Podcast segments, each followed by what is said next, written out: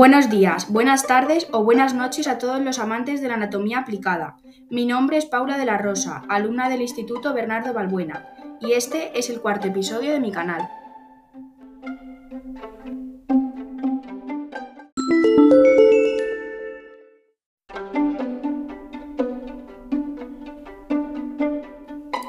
En este podcast voy a hablaros sobre el síndrome de Moebius. Tiene un nombre un poco raro, ¿verdad? ¿Sabéis de qué trata y cómo afecta a las personas? Si queréis saber esto y mucho más, quedaros y escuchar.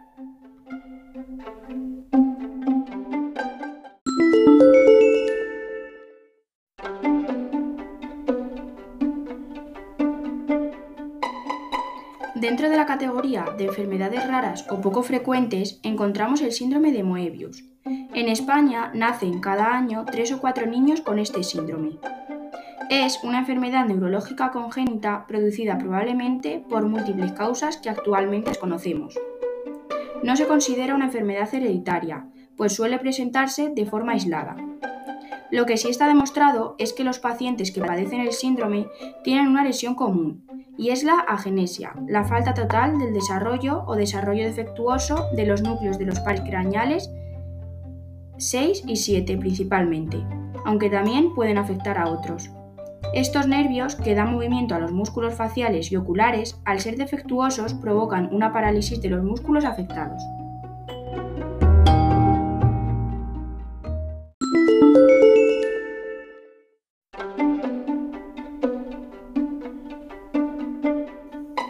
En segundo lugar, explicaré más detalladamente dichos nervios. El nervio facial, el séptimo, da movimiento a la musculatura que controla la, mímica, la expresión, frente, cejas, párpados, labios. Su parálisis produce la cara de máscara, inexpresiva, sin sonrisa, que define la enfermedad. A nivel palpebral se produce una afectación del músculo orbicular, que es el encargado de cerrar los párpados. Es por ello que los pacientes deben tener cuidados oculares para evitar lesiones por sequedad en el ojo.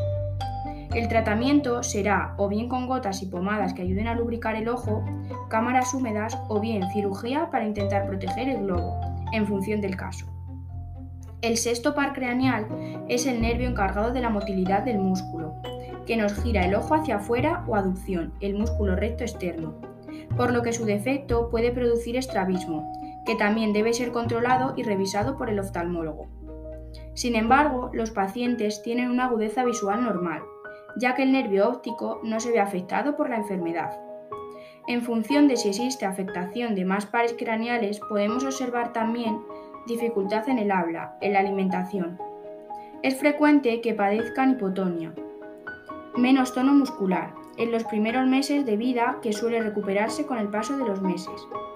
Algunos tienen problemas en la marcha, afectación de la respiración y muy raramente se afecta la capacidad intelectual de estos pacientes.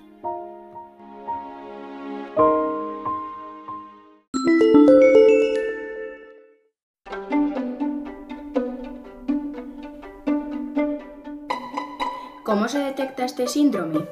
Bien, pues muchas personas nacen con micrognatia o microstomía, con una lengua corta y con forma poco habitual, y para dar hendido. Estas anomalías contribuyen a los problemas con el habla que se producen en muchos niños con este síndrome. También son frecuentes las anomalías dentales, incluyendo la ausencia de dientes o dientes mal alineados. Y por último, puede provocar también anomalías en los huesos de las manos y los pies, hipotonia, pérdida de la audición y retraso en el desarrollo de las habilidades motoras. Por esto, los niños con el síndrome son más propensos a tener características del autismo.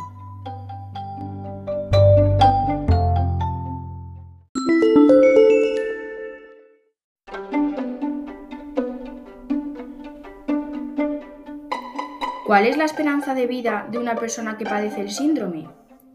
La esperanza de vida con síndrome de Moebius es similar a la de la población general, sobre todo en pacientes que no se ven afectados por complicaciones graves en su primer año de vida. A pesar de que no existe cura para el síndrome de Moebius, una persona diagnosticada puede aprender a vivir con la enfermedad y llevar una vida normal, plena y significativa. Las terapias físicas y del lenguaje pueden ayudar a mejorar los problemas del habla y de expresión facial.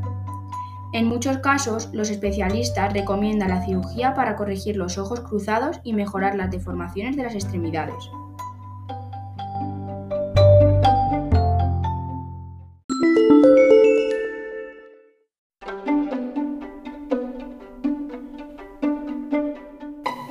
Como conclusión, recalco que se trata de una enfermedad rara y que le toca a un porcentaje muy bajo de personas en el mundo, la cual no se considera hereditaria y las causas por las que se produce aún son desconocidas. Además, lo que más me ha llamado la atención es que la gente con síndrome de Moebius no puede sonreír ni fruncir.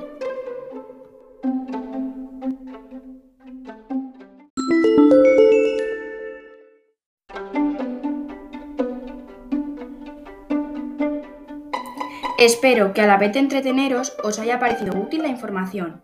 Muchas gracias por escucharme y os espero en el próximo episodio.